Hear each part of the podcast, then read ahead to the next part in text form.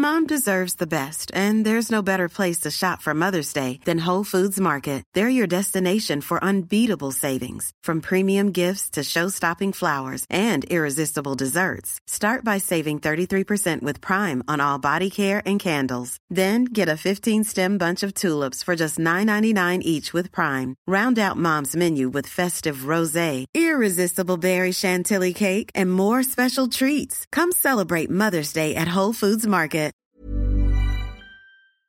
Bienvenue sur Influence Factory, le podcast qui traite de l'influence marketing. Dans l'épisode de cette semaine, je reçois Quentin Bordage, le SEO de Call Square, une plateforme data-driven d'influence marketing qui recense près d'un million sept de KOL. KOL pour qui opinion leader ou leader d'opinion, plus communément appelé influenceur. La mission de Call Square est de faciliter aux annonceurs comme aux agences la recherche des influenceurs tout en se basant sur des indicateurs pour prendre les bonnes décisions. Au-delà de la recherche, Call Square accompagne sur le pilotage et la mesure des campagnes. Avec Quentin, nous avons abordé les étapes d'une campagne d'influence marketing, comme définir ses objectifs, savoir sélectionner des influenceurs ou encore apprendre à mesurer les performances d'une campagne. Quentin a également proposé ses pistes de tendance à suivre sur ce secteur en pleine croissance. Au fil de la conversation, vous allez certainement saisir l'importance de savoir mesurer sa campagne à travers ces données tangibles pour performer sur les prochaines campagnes. Enfin, si l'épisode vous a plu, n'hésitez pas à me laisser 5 étoiles sur Apple Podcast et partager cet épisode avec les personnes susceptibles d'apprécier son contenu. Il ne me reste plus qu'à vous souhaiter une bonne écoute. Bonjour Quentin, Bonjour Myriam. merci de me recevoir euh, chez Call Square euh, aujourd'hui. Avec Euh, plaisir, enchanté. Si tu veux bien euh, commencer par euh, te présenter et présenter Call Square. Très bien. Euh, bah, du coup, je suis Quentin Bordage. J'ai bientôt 40 ans. Euh, je suis fondateur de Call Square. Euh, je suis originaire du Sud-Ouest. J'ai un parcours pas très classique d'un côté, puisque j'étais ancien sportif de haut niveau. Ça, c'était en parallèle de mes études. Je joue au rugby. Et ensuite, euh, un parcours plus classique, puisque j'ai fait une classe préparatoire, une école de commerce, euh, du conseil en stratégie derrière, beaucoup dans le domaine euh, digital, un peu partout en France et à l'étranger. Et euh, Call Square, c'est ma deuxième boîte, puisque j'ai, à l'issue de cette expérience en conseil, j'ai créé une première boîte qui s'appelait Brand and Celebrities, qui était spécialisée dans le celebrity marketing, et qui était une startup qui utilisait à peu près les mêmes types de technologies, mais pour faire du celebrity marketing. Et on avait un catalogue de 6000 célébrités euh, qui permettait euh, de matcher les besoins des marques avec euh, des, célébrités pour faire des campagnes d'endorsement. C'est comme ça qu'ensuite est né Call Square, qui a été créé en 2018. Donc voilà, donc ça c'est ma présentation. Et puis pour parler de, de Call Square un peu plus en détail, donc Call Square aujourd'hui c'est une équipe de 35 personnes. On opère euh, un peu partout en Europe. Euh, à la base c'est une société qui est française. Et on est un éditeur de solutions logicielles euh, à destination des agences ou des annonceurs pour faire de l'influenceur marketing. Concrètement, on collecte toutes les données euh, et tous les profils d'influenceurs qui euh, ont plus de 5000 followers sur euh, les principaux réseaux sociaux occidentaux que sont Facebook, Twitter, Instagram, YouTube et TikTok. Et on les met à disposition des, euh, des annonceurs et des agences de communication pour euh, faciliter leur campagne de, communication. Quelle place aujourd'hui euh, détient Call Square sur l'écosystème des IRM Euh, tu veux dire en termes de, de taille, en termes de... Ouais, voilà, en termes de taille et aussi peut-être euh, la différence de Call Square par rapport à d'autres Ouais. solutions. Euh, bah, écoute, déjà, nous, on est des. Par notre histoire, on est des pionniers euh, de, de l'industrie, puisque ça fait plus de 10 ans qu'on fait ce métier-là, finalement. Mhm. La première campagne que j'ai faite, moi, en, en 2012, euh, c'était déjà de l'influenceur marketing, mais avec des célébrités qui étaient les premiers influenceurs. Donc, il faut Mhm. remonter à 2012. On- Il y avait peu de réseaux sociaux qui étaient très développés, il y avait beaucoup de Facebook. On pouvait accéder à quasiment toutes les données qu'on voulait. euh, tout était ouvert, c'était génial. Euh, mais c'était déjà les premières campagnes et, euh, et nous, on a développé ce- cette, cette expertise depuis euh, plus de 10 ans maintenant, ce qui, ce qui nous donne un positionnement unique et, et une expérience unique. Et qui nous donne aussi une expertise unique, c'est un une deuxième différence, parce Mhm. que du coup, pendant toute cette période, on a travaillé de- sur plus de 3000 projets, 3000 partenariats entre des influenceurs et des marques. Et donc, du coup, on sait vraiment ce qui se fait sur le marché, quelles sont les tendances, ce qui fonctionne, ce qui ne fonctionne pas. Et ça, ça nous rend vraiment unique. Après, dans, les, dans les différences, je dirais qu'on est, on est une plateforme all-in-one. Donc, on a vraiment une approche exhaustive. On essaye de proposer une technologie qui va répondre à l'intégralité des, besoins des annonceurs. Euh, il y a souvent des plateformes qui sont spécialisées soit sur certains réseaux sociaux, soit sur certaines, euh, euh, certaines features, donc juste la discovery par exemple. Mhm. Nous, on va couvrir l'intégralité de la chaîne de valeur. Donc ça, c'est assez spécifique. Et dans tout ça, on a une approche qui est data-driven, qui, qui, se veut exhaustive en termes de profil qu'on peut proposer mhm. aux, aux, annonceurs. ce qui veut dire que, contrairement à certaines personnes qui ont une approche plus de, de catalogue, qui vont proposer un nombre limité d'influenceurs, souvent des influenceurs, euh, des micro-influenceurs de petite taille de communauté. Nous, on va couvrir euh, l'intégralité des profils qui ont plus de 5000 followers sur les réseaux sociaux que j'évoquais tout à l'heure. Ce qui veut dire que on va les identifier de manière automatisée et on va collecter toutes les données qu'on peut collecter sur ces profils pour permettre aux marques après d'aller chercher, faire du cherry picking et euh, travailler avec les influenceurs qui correspondent le mieux à leurs besoins. Donc on a cette approche affinitaire aussi qui va nous différencier. Nous, on a, des influenceurs qui sont opt-in, on a une base d'influenceurs opt-in, mais nous, on va surtout essayer de proposer l'intégralité des profils d'influenceurs qui existent sur le marché. Donc, euh, on a des algorithmes, on a des, bots qui vont euh, identifier de manière automatisée tous ces profils. Et euh, finalement, le principal critère, c'est la taille de communauté. On va regarder aussi les engagements, le taux d'engagement. Euh, mais c'est principalement la taille de communauté. Et en fait, ça fonctionne un peu comme une pyramide. Donc tout en haut, il y a euh, la pyramide de l'influence. Tout, en haut, il y a les méga influenceurs ou les célébrités qui ont des communautés de plusieurs millions d'influenceurs, euh, de followers, pardon. Ensuite, euh, on, va tomber sur les macro-influenceurs, puis les micro-influenceurs, et ensuite c'est les nano-influenceurs, et puis après c'est le tout en chacun. Mais cette pyramide, à la base, elle est extrêmement large, elle s'étend énormément. Et donc, du coup, euh, nous, on a fixé ce curseur à 5000 followers, ce qui nous amène tout de même à plus de 1,7 million influenceurs euh, sur tous ces différents réseaux, et qui est déjà un énorme travail de base à constituer.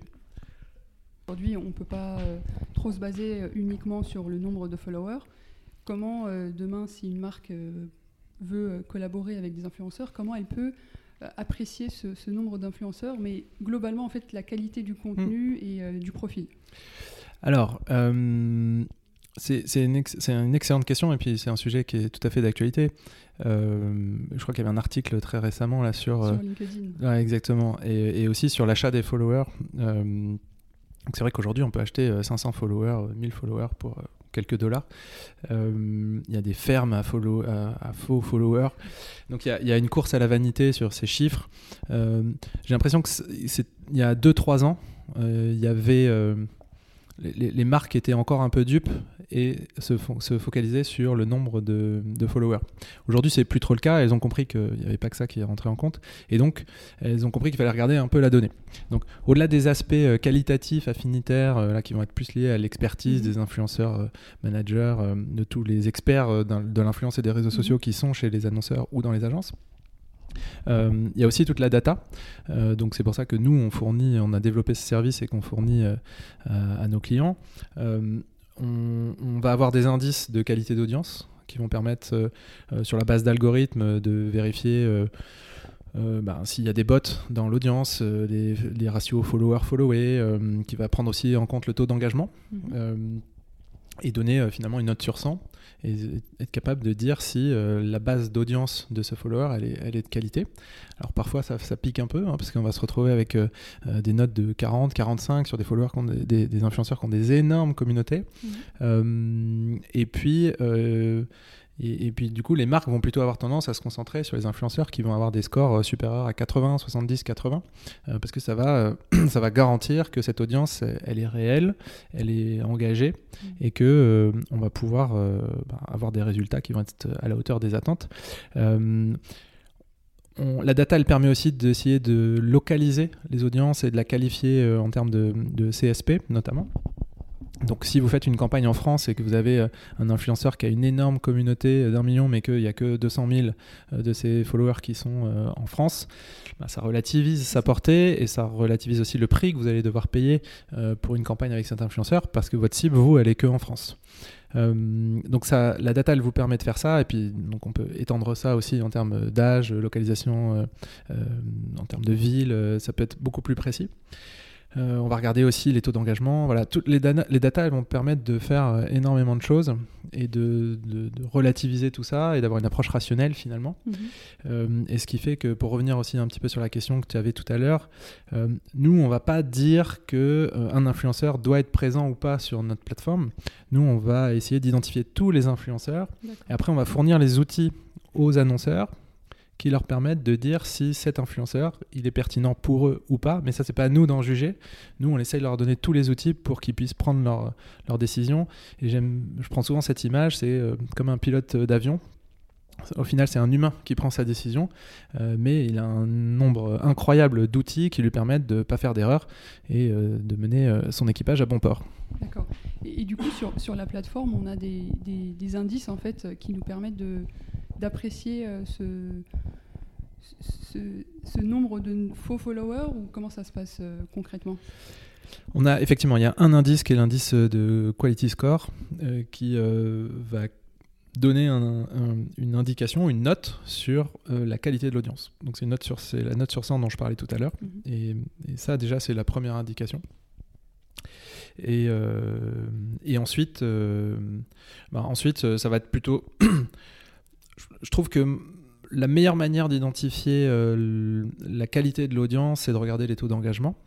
Alors le taux d'engagement va aussi dépendre de la qualité du contenu, du moment euh, de la publication, etc. Mais pour un influenceur donné, euh, on peut tout à fait comparer par rapport à d'autres influenceurs, par rapport à la médiane des taux d'engagement, par rapport à la moyenne des taux d'engagement d'autres influenceurs comparables, et se déterminer si cet influenceur fonctionne très bien ou, moins bien. Mhm. Et si le contenu a l'air à peu près correct, et, généralement il l'est, ça veut souvent dire que s'il a une performance qui est moins forte, que l'audience n'est pas si qualitative que ça. D'accord. D'accord. Donc si je me mets à la place d'une marque qui euh, donc a fait sa sélection d'influenceurs, ensuite euh, vient l'étape du pilotage, comment sur la plateforme ça se passe? La première étape, euh, elle est même encore avant, c'est euh, définir la stratégie. quels, réseaux sociaux, quel type d'influenceurs, euh, quel type de messages, quel séquencement dans l'année euh, par rapport au moment fort de la marque, etc. ensuite, effectivement, vient le moment de choisir le ou les influenceurs. Donc, quand on utilise une plateforme comme CallSquare, ben, c'est souvent parce qu'on a besoin d'utiliser plusieurs influenceurs. donc, nous, on s'adresse plutôt à des, ce qu'on appelle des heavy users de l'influenceur marketing, donc des, des, annonceurs qui utilisent beaucoup d'influenceurs, plusieurs mmh. centaines, plusieurs milliers par an. On en a qui font ça.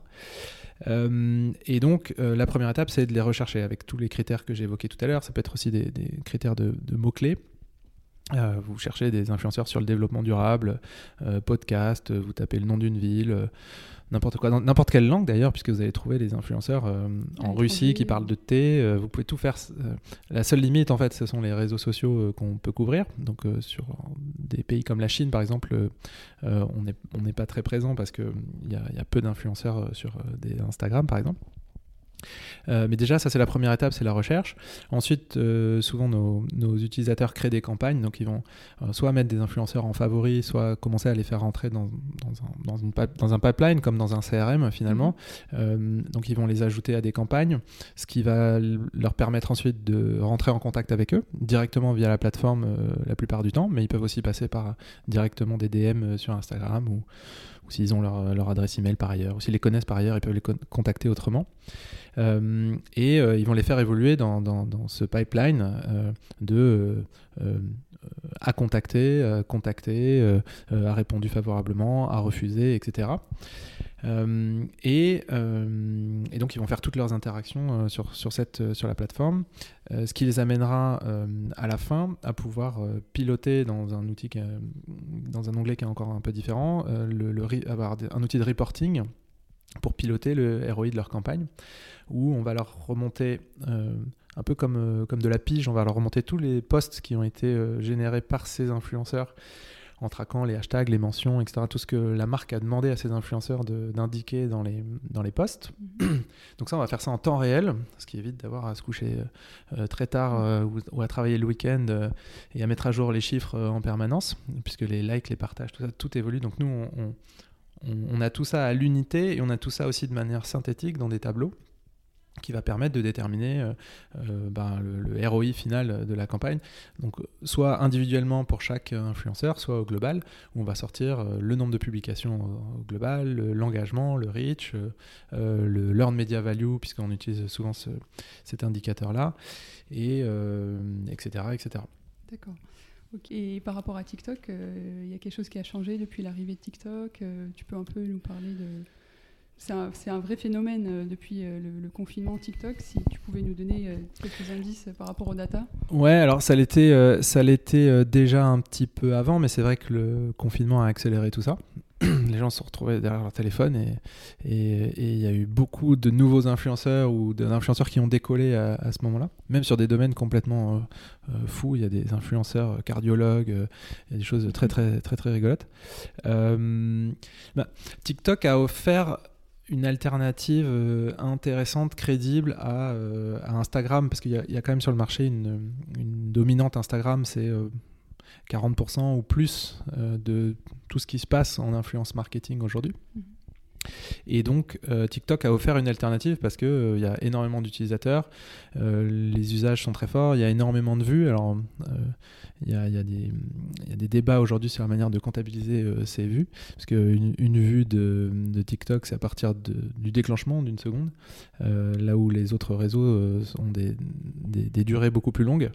Mhm. mais en tout cas, il y, a, un engagement qui est très fort et, une utilisation qui est très forte. Donc, donc ça a offert une alternative très intéressante pour les marques, même si l'usage reste encore quand même assez jeune, plus jeune encore qu'Instagram. Mhm. Donc ça, c'est pas pour toutes les marques non plus. Euh, et le, ça a offert aussi une alternative en termes de, data, donc tu parlais de, ça, parce que c'est vrai qu'aujourd'hui, euh, les, les, réseaux sociaux en général ont tendance à réduire euh, la possibilité d'accès à leur data, notamment Instagram, ce qui limite du coup la possibilité de faire des choix rationnels, d'avoir une approche fiable et de limiter son risque. Et euh, bah, ça, offre euh, une autre alternative. Euh, néanmoins, aujourd'hui, TikTok n'a pas d'API, donc on ne peut pas collecter de data de manière officielle, comme on peut le faire sur d'autres réseaux comme Facebook avec le Graph API par exemple. D'accord. Aujourd'hui, est-ce qu'il y a un intérêt en fait d'aller mener une campagne d'influence sur Facebook? Oui, il y a plein de marques qui le font et je pense qu'il y, y, a plein de marques qui vont continuer. je pense que c'est nous, on s'appelle Call Square. Le call de Call Square, c'est Key Opinion Leader. Et en fait, c'est une, terminologie qui est très utilisée en Asie euh, et, dans certaines industries, notamment le, luxe, euh, cosmétique, etc. Euh, parce que nous, on ne parle pas d'influenceur, on, parle de, de ce leader d'opinion qui va être un, certes un créateur de contenu, comme l'appellent les réseaux sociaux, mais aussi un média.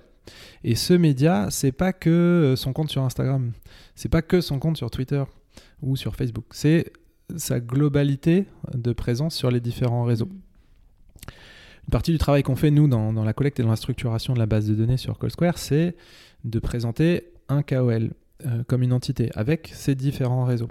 Euh, ce qui fait que quand on va identifier un influenceur qui match avec son besoin, en termes d'audience ou en termes de, typologie de sujet, par exemple, euh, on va voir tout de suite quelle est sa puissance de frappe et on va l'activer pas que sur Instagram, on va l'activer sur euh, le plus de réseaux possibles qui sont pertinents. Après, il y a les spécificités de, followers et de users euh, de ces réseaux. Donc, ce qui est intéressant sur un réseau comme Facebook, euh, c'est quand même euh, la quantité d'utilisateurs. Donc, c'est extrêmement grand public. Donc, en fonction des marques, pour les marques de grande consommation, par exemple, il y, a un intérêt total à aller sur ce type de réseau. Après, les, approches, euh, les campagnes qu'elles peuvent mener sont, différentes. Euh, le reach organique est complètement différent. Euh, donc, il va falloir peut-être plus se sponsoriser pour augmenter le, reach qui est extrêmement faible. et, puis, et puis, il va falloir le faire de manière coordonnée avec, avec les autres réseaux. D'accord, ok. Parce qu'on dit souvent que la tranche d'âge sur Facebook est en train de vieillir. C'est-à-dire que les premiers qui étaient sur Facebook aujourd'hui bah, ont euh, entre 35, euh, 40, euh, voire 50 ans. du coup, est-ce que c'est uniquement des, marques qui vont être bah, un peu, bah, comme tu l'as dit, grande consommation et qui vont vouloir aller peut-être chercher aussi des cibles plus jeunes pour rajeunir un peu la marque sur Instagram. Et pourquoi pas ajouter TikTok si jamais il y a encore un besoin identifié sur une cible encore plus jeune? C'est exactement ça. En fait, on va pouvoir utiliser le choix du réseau social il, va être déterminé beaucoup par euh, l'audience euh, et la cible qu'on a. Euh, après, il va être aussi déterminé par le média. si on choisit YouTube, le média va être différent. Ça va être un média vidéo et qui va, qui va aussi permettre de travailler beaucoup sur l'awareness, par exemple, sur la notoriété. Mhm. Et donc, c'est des approches un petit peu différentes. Donc, les objectifs en termes d'audience et de typologie de campagne vont varier et vont faire varier le, le type de réseau qu'on va choisir. D'accord. En fait, le type de, campagne va dépendre de ses, euh, de ses objectifs, généralement. Donc, euh, euh, aujourd'hui, les marques font de l'influenceur marketing avec trois, trois types d'objectifs, généralement. Soit un objectif de branding, mhm. soit un objectif d'acquisition, soit un objectif de conversion, un peu au, milieu. je parlais tout à l'heure de la pyramide, la pyramide de l'influence. Souvent, donc tout en haut, il y, a, ces méga influenceurs qui ont des très grosses communautés. Souvent, quand on veut faire du branding, de la notoriété, de, l'awareness, comme on dit, on va faire appel à ces méga influenceurs. Donc soit des macros, des mégas, pour aller chercher beaucoup d'audience pour que les gens connaissent la marque. Euh, donc faut, faut pas aller sur un réseau de niche si on veut faire ça, par exemple. Euh, Ensuite, euh, si, si, on veut faire de l'acquisition, on va plutôt aller chercher des, des, micros ou des macros. Euh, et les activations seront un petit peu différentes. Euh, si on veut faire de l'acquisition euh, et qu'on veut traquer les ventes sur Instagram, par exemple, on ne pourra pas mettre de lien traqué sur un post. On pourra le mettre que sur une story. mais la story, du coup, ça sera possible de, la mettre, de mettre un lien que si l'influenceur a une certaine taille. exactement. En revanche, on pourra mettre un code promo. Il euh, y a des marques qui ne veulent pas mettre de code promo parce que ça dénature ou parce que les codes promo après sont réutilisés sur des, sur des plateformes de code promo. Donc euh, on va choisir aussi son réseau social en fonction de cet objectif. Euh, et puis un peu au milieu, il y a tout ce qui est travail sur la transformation, sur la réassurance, sur l'expertise. Ça va être souvent des, macros, voire des micro-influenceurs, mais ça peut être des macros. Euh, ça peut être les avis clients aussi. Donc là, on va descendre sur les nano-influenceurs pour mmh. faire plein d'avis clients sur tous les produits un peu partout, euh, sur toutes les plateformes de, vente. Euh, donc c'est assez large. donc en fonction de ces objectifs, on va pouvoir choisir des, des réseaux qui vont être différents. sur de l'acquisition, euh, nous, on voit beaucoup de euh, Instagram ou du Snapchat ou des réseaux de ce type. Euh, voire du, TikTok. sur, sur du branding, on va aller aussi sur du Instagram parce qu'il y a des formats visuels qui sont très intéressants en photo, en vidéo, mais aussi sur du, YouTube par exemple. Quand on est une marque, on, souhaite faire du, du, branding sur quelle typologie de contenu on va euh, vouloir euh, aller pour euh, donner plus de visibilité, être le, plus, le plus vu? En fait, je pense que ça va dépendre de chaque influenceur. et il faut surtout leur laisser le maximum la main dessus. Mhm. et après, ça va dépendre aussi des marques. Il y a des marques qui ont des, des positionnements très décalés et d'autres qui sont plus institutionnels. Donc elles elles vont pas faire la même chose. Ça n'empêche qu'on retrouve des marques institutionnelles sur Snapchat où les formats peuvent être potentiellement plus décalés. Euh, mais euh, mais j'aurais tendance à dire que on peut, on peut avoir des convictions en tant que marque sur des types de formats. Euh, mais il faut surtout, quand on fait de l'influenceur marketing, et ça c'est une best practice, une bonne pratique, c'est de, donner la main à l'influenceur et de co-créer avec lui euh, ses formats, parce que c'est lui qui connaît son audience. Donc si on, remonte un peu et qu'on se dit, euh, ma stratégie c'est de l'awareness, je, vais faire appel à, plutôt à tel, type d'influenceurs qui ont des grosses communautés sur les réseaux qui m'intéressent par rapport à mon audience, mm-hmm. ben ensuite je commence à échanger avec eux et c'est avec eux que je vais construire quelque chose. Et je vais peut-être arriver à des résultats qui sont complètement opposés avec euh, deux influenceurs qui n'ont rien à voir. De fait, leurs audiences euh, sont différentes euh, et, ça sera logique. D'accord. Donc toi, tu préconises dans un brief de, laisser donc la main au créateur de contenu sur bah, la manière dont il va parler du produit ou du service en question pour ensuite adhérer, en fait, faire adhérer la communauté de cet influenceur euh, à, la, à, la, marque et gagner en visibilité. Exactement. il y a une campagne que j'adorais, mais qui remonte, euh, qui était la campagne Orangina avec plein de youtubeurs. C'était, c'était fou. Ils faisaient n'importe quoi, mais Orangina les avait briefés en leur, euh, en leur donnant aucune guidelines.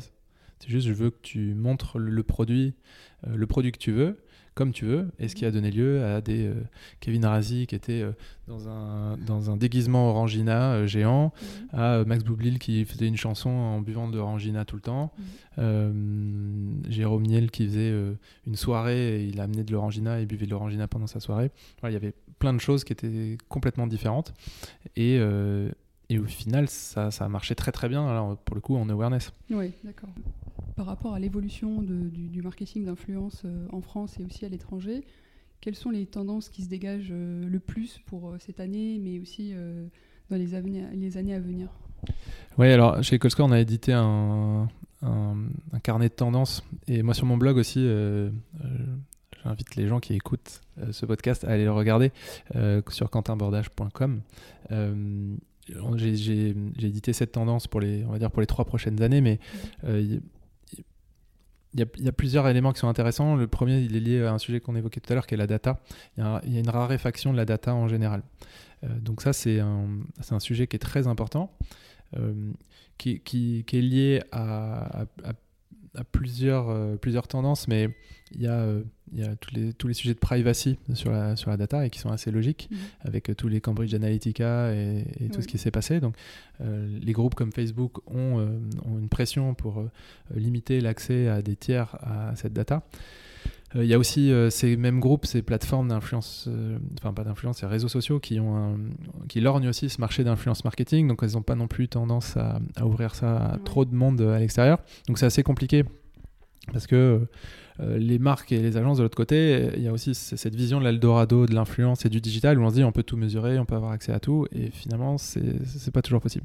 Donc c'est de plus en, et c'est de plus en plus difficile. Je disais euh, en introduction en 2012, euh, quand on, un influenceur nous donnait accès à son compte, on avait accès à, n'importe quoi, et quand il nous donnait rien, on avait quand même accès à, tout en fait. Mm. On pouvait connaître toute son audience, comment elle était qualifiée, et tout ça, ça a changé, et, et, pour de bonnes raisons. Mais de l'autre côté, c'est plus compliqué de, faire ce, travail-là. Et là, on parle juste d'Instagram, par exemple. Euh, euh, quand on multiplie ça par le nombre de plateformes, euh, ça devient extrêmement compliqué. Donc c'est pour ça qu'il y, y, a des équipes comme les nôtres avec des data collectors, des data scientists qui travaillent à fond pour essayer de, maximiser ça. Mais la tendance quand même, c'est une raréfaction de la data, ce qui fait que bah, ça, il faut que les marques elles s'y habituent aussi. Euh, où il faut faire énormément d'influence pour avoir euh, suffisamment de, connaissances et d'accès aux influenceurs pour accéder mmh. directement à leurs data, etc. Donc ça, c'est une, tendance qui est très forte. Euh, l'autre tendance, c'est la stratégisation, on va dire, de, l'influenceur marketing qui est en train de prendre de l'ampleur au sein des entreprises. On en parlait un peu tout à l'heure mmh. tous les deux, mais il y, a de, il y, a de, plus en plus d'entreprises qui se structurent, qui s'organisent pour faire de l'influenceur marketing. Euh, au début, elles n'avaient pas de budget et elles n'avaient pas de ressources euh, dédiées.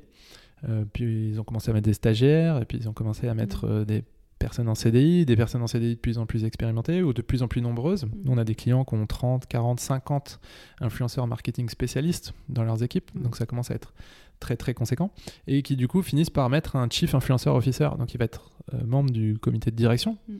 Euh, et euh, et ça, ça, devient logique parce que vu les montants qui sont investis, vu l'importance de ce canal sur l'acquisition par exemple, bah, ça devient logique que ce soit un sujet de, stratégique pour l'entreprise. Et donc on voit cette explosion, cette émergence des chief influencer officers et de ce sujet d'influence comme un sujet stratégique pour les entreprises. C'est pas encore le cas de tout le monde, et il y a des entreprises qui en sont encore très très loin, mm. mais c'est quand même une tendance qui est en train d'arriver très fortement. Et d'une manière euh, générale, la sensibilisation des comités de direction à ce sujet de l'influence.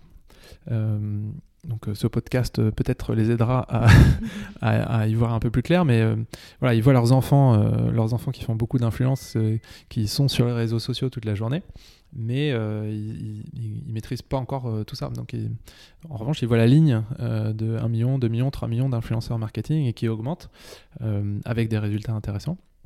Mais donc, du coup, c'est un, un, sujet qui est en train de remonter vraiment au niveau direction générale. D'une manière globale, il y a une professionnalisation du secteur aussi, euh, qui, qui, se note et, des plateformes comme Call Square permettent de répondre à, ça. Donc, mm. une approche plus rationnelle. Au début, forcément, quand on se lance, on, bidouille un petit peu et on fait des tests, test and learn, et, ça marche euh, plus ou moins bien. à partir du moment où on veut scaler, on veut accélérer sur ce levier d'influence, bah, il faut s'équiper.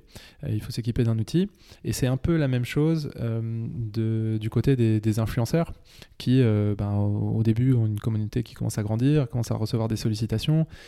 Au début, ça, bidouille, et puis à un moment, il faut, faut, aussi des, outils pour bien faire ça. Il faut aussi contractualiser. Mm. Euh, il faut aussi euh, rationaliser la manière d'être payé, euh, combien vaut mon poste, etc. etc. Donc ça, c'est assez important. Euh, il y a aussi une tendance euh, qui est liée à ça, euh, à la fois au côté stratégique et à la professionnalisation, qui est du coup la, une approche beaucoup plus héroïste de l'influenceur marketing. pendant très longtemps, on a vu l'influenceur marketing comme un sujet de, de branding et de notoriété, et de fait, on avait du mal à traquer la performance. Aujourd'hui, il y a de plus en plus, il y a une convergence même avec des technologies comme l'affiliation. Euh, parce que euh, bah, on, va engager des influenceurs comme des affiliés, finalement comme on le faisait avant avec des blogueurs, euh, pour faire le lien entre un post et les ventes, les downloads, etc. Mais ça change un peu le mindset aussi, parce que si c'est les équipes RP qui s'occupent de l'influence, elles ont des objectifs plutôt de, notoriété ou de MV, comme on l'évoquait tout à l'heure. Mhm. Euh, bah, c'est des équipes qui sont différentes qui s'occupent de l'acquisition client, beaucoup euh, au e-commerce par exemple. Et donc euh, ça, ça, augmente encore l'empreinte de l'influence au sein des, des équipes. voilà, il y, en a, d'autres, des tendances, mais... J'aimerais revenir sur le terme que tu as utilisé pour la mesure, le MV. Est-ce que tu peux revenir un petit peu dessus pour expliquer un peu aux auditeurs et auditrices en quoi ça consiste? Alors, Learn Media Value, il y, a un mythe autour de Learn Media Value donc il y a beaucoup d'attentes et, et aussi, euh, je trouve. Euh, méconnaissance. Ouais, une méconnaissance. Mais euh, donc, Learn Media Value, c'est la traduction en équivalent paid de, de, retombées qui, qui, vont être générées par un poste. Mm. donc, concrètement, on va monétiser, valoriser tous les engagements, donc like, commentaires, partage, vues, etc., sur les différents réseaux et dire ben tiens, un, un, like sur euh, Instagram, ça vaut tant de centimes. un like, une, une vue sur, sur TikTok, ça vaut tant.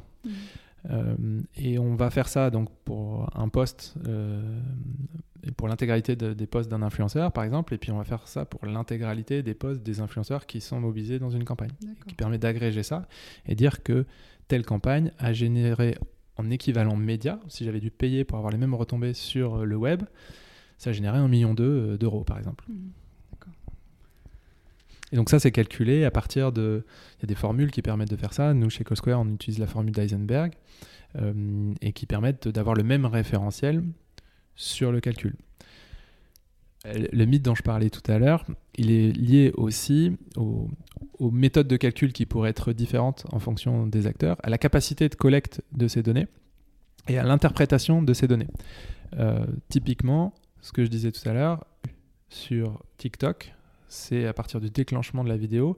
Euh, une vue sur euh, YouTube, ça va être 30 secondes. Mhm. Et donc, du coup, est-ce que on peut les considérer de la même manière? Non, ça serait déjà bien si les différents réseaux sociaux s'harmoniser sur la manière de calculer ça. Donc euh, Callsquare, par exemple, euh, participe à une task force au sein de l'IAB pour, bah, pour essayer de travailler avec les différents acteurs, y compris les réseaux sociaux, et normaliser tout ça. avoir les mêmes définitions, de quoi on parle, avoir les, les, mêmes indicateurs, et puis après se mettre d'accord aussi sur la manière de valoriser chacun de ces, de, de ces indicateurs. Mmh. Et est-ce qu'il y a d'autres indicateurs qu'on peut suivre? Sur une campagne pour, euh, en dehors de l'EMV, pour euh, savoir si ça a marché, euh, apprécier en fait les résultats d'une campagne Oui, bah, ça va dépendre effectivement à chaque fois des, objectifs de la campagne. Donc quand on a une, campagne de branding, de notoriété, il y a des marques qui vont, se, qui vont suivre l'augmentation de leur taille de communauté, qui vont suivre les engagements, qui vont suivre le détail des engagements, donc les likes, les partages, ou qui vont essayer d'avoir une approche plus qualitative du, contenu. Est-ce que c'est du contenu positif ou négatif? Euh, quand on a des objectifs euh, plus d'acquisition, par exemple, là, on va, on va traquer les ventes, euh, les downloads, les clics, le CPC, le CPM, etc. D'accord. Et par rapport à l'affiliation, tu t'avais mentionné parmi les, les, tendances. Comment concrètement ça, se définit et ça se, ça se met en place? Alors, donc effectivement, l'affiliation, ce qui va permettre de traquer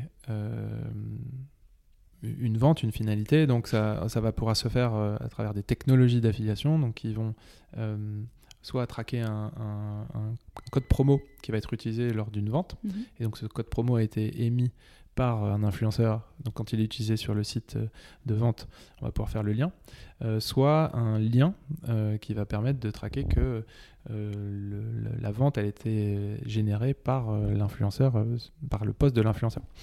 Euh, donc comment ça se passe euh, concrètement? Euh, Donc nous on a, on a, signé récemment un partenariat avec une plateforme qui s'appelle Affilae. qu'on a intégré directement sur, sur CallSquare et qui permet donc sur CallSquare on va créer une campagne j'expliquais tout à l'heure on crée une campagne on, y associe des, influenceurs après ces influenceurs on va les lier avec euh, justement euh, ces, codes promo ou ces liens qui vont être euh, associés à la technologie Affiliate. Donc ça, on va faire ça sur la plateforme CallSquare. et ensuite, on va lancer sa campagne.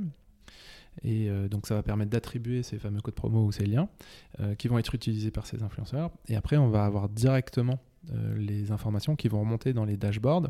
Donc dans les dashboards que j'évoquais tout à l'heure, il y a effectivement Learn Media Value, il y a les engagements, il y a le détail des clics euh, qui, sont générés par tous les influenceurs, mais il y a aussi effectivement toute la partie euh, affiliation qui va remonter directement. Donc c'est un complément. C'est très intéressant parce que ça permet d'ajouter vraiment à tous ces KPIs d'awareness, de, branding, des KPIs de performance. Du coup, le rôle de, de l'influenceur ou du KOL, est-ce qu'il est, euh, rémunéré par rapport au, chiffre d'affaires qui a été généré ou à l'acquisition qui a été générée? Comment ça se passe? Alors ça dépend. Euh, ça va être un peu une réponse de Normand. En fait, ça dépend. Les choses sont en train d'évoluer, mais dans l'ensemble, il y a encore assez peu d'influenceurs qui sont rémunérés uniquement à la performance. Ce qu'on voit, c'est des modèles hybrides.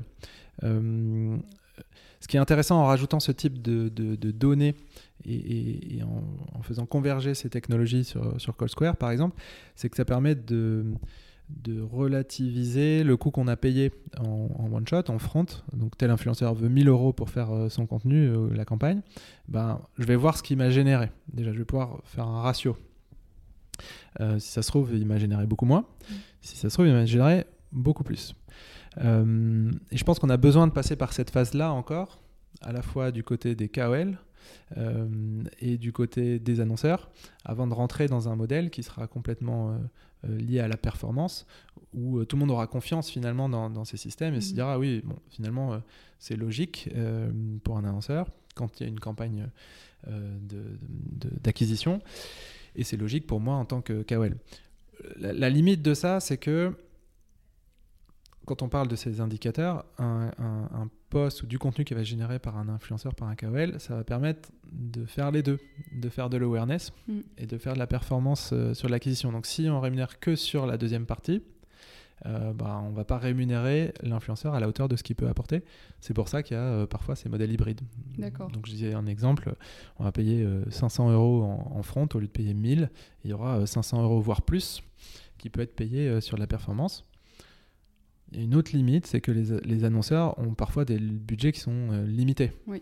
Donc ils vont pas être prêts, donc ils vont vouloir caper euh, la performance, ce qui n'est pas intéressant pour l'influenceur s'il cartonne vraiment. Après, dans les faits, de ce qu'on constate sur euh, les, marques, il y a beaucoup de nos marques qui nous disent qu'elles préfèrent payer les influenceurs directement en, en one-shot qu'à la performance, parce que ça leur aurait coûté beaucoup plus cher si ça avait été à la performance ce qui veut dire aussi que l'influenceur marketing fonctionne bien. Mais euh, voilà, c'est une évolution du marché. Aujourd'hui, euh, c'est vraiment hybride ou euh, one shot. Il y a assez peu d'influenceurs qui sont payés juste à la performance.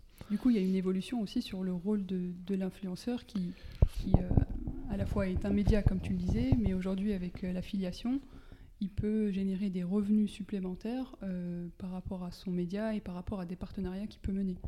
Tout à fait. et ça, c'est extrêmement intéressant parce que ça rajoute une corde à l'arc des, influenceurs. Bon, c'était, on, voyait déjà ce type d'évolution avec l'apparition de réseaux comme 21 Button, etc. Où, et les dernières features qui sont développées par Instagram vont dans ce sens-là. Hein. c'est ça, ça, va dans cette direction. Euh, et ça sera intéressant de voir comment ça évolue par la suite. Très bien. Et euh, pour finir donc euh, ce, podcast, si tu devais choisir un ambassadeur pour, pour mettre en avant Call Square, qui choisirais-tu? Alors les, les, cordonniers sont souvent les, les moins bien chaussés. mais bah, je pourrais dire toi peut-être. Euh, sur le ton de la blague, mais euh, en fait, une de nos missions chez Call Square, c'est d'aider les, idées, les, organisations, les personnes à atteindre leur potentiel en utilisant le call marketing. Et, euh, et ça passe par de l'éducation, ce que tu fais toi à travers ton, ton, podcast là. Et, et, du coup, je trouve que c'est une super, une super chose. donc, donc ça pourrait être toi potentiellement. voilà. C'est gentil. écoute, euh, je te remercie pour euh, cet échange. Ça a été euh, très instructif et j'espère qu'il pourra apporter beaucoup de justement de, connaissances dans ce milieu de, l'influence marketing, que ce soit les marques, les agences, les créateurs de contenu, pour faire évoluer un peu et alimenter la, réflexion autour du marketing d'influence en France. Eh ben, j'espère aussi. En tout cas, merci beaucoup. Mom deserves the best, and there's no better place to shop for Mother's Day than Whole Foods Market. They're your destination for unbeatable savings, from premium gifts to show-stopping flowers and irresistible desserts. Start by saving 33% with Prime on all body care and candles. Then get a 15-stem bunch of tulips for just $9.99 each with Prime. Round out Mom's menu with festive rosé, irresistible berry chantilly cake, and more special treats. Come celebrate Mother's Day at Whole Foods Market.